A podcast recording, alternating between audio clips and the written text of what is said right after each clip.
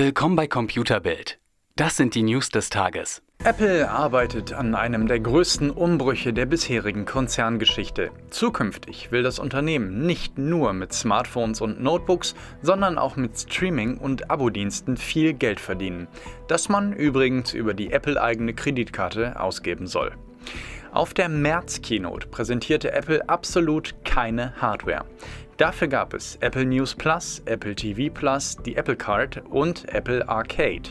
Über 300 Zeitschriften bietet Apple bei seinem neuen Abo-Dienst Apple News Plus. Für 10 Dollar im Monat erhält der Nutzer Zugriff auf alle Publikationen sowie mit der Los Angeles Times und dem Wall Street Journal auch auf zwei wichtige US-Tageszeitungen. Wer Apple Arcade bucht, erhält Zugriff auf rund 100 Games.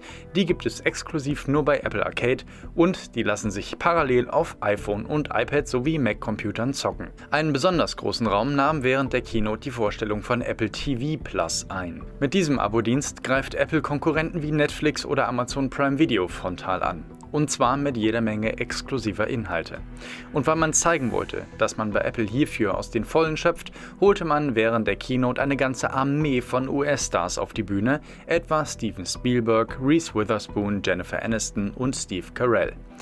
Und Apple will nicht nur an, sondern auch in unsere Geldbörse. Apple Card nennt sich die Kreditkarte, die das Unternehmen gemeinsam mit Goldman Sachs auflegt. Die lässt sich für herkömmliche Geschäfte verwenden oder aber auch einfach in Apple Pay integrieren. Außer News Plus starten alle Dienste erst im Sommer oder Herbst. Nur die wenigsten schaffen es überhaupt nach Deutschland, die Kreditkarte wohl erstmal gar nicht.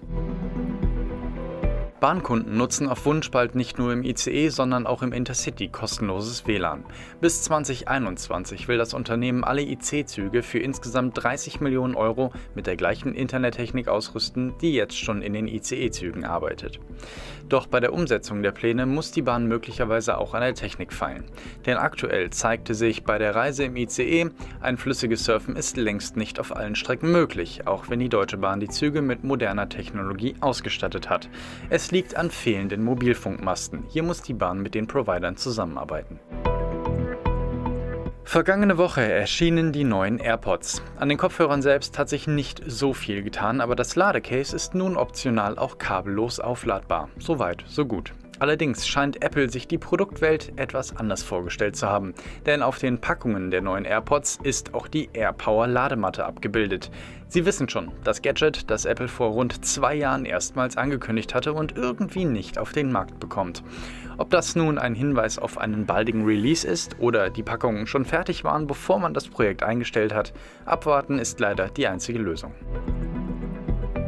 Hacker haben sich einen Asus Update-Server geschnappt und zwischen Juni und November 2018 Schadsoftware verteilt, die sich als Live-Update-Tool auf die Systeme schlich. Erst spät haben Experten von Kaspersky die Software entdeckt, da sie nicht nur gut versteckt war, sondern auch nur bestimmte Geräte überhaupt angriff.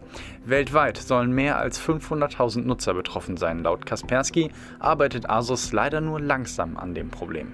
Mehr auf computerbild.de, Europas Nummer 1 in Sachen Technik.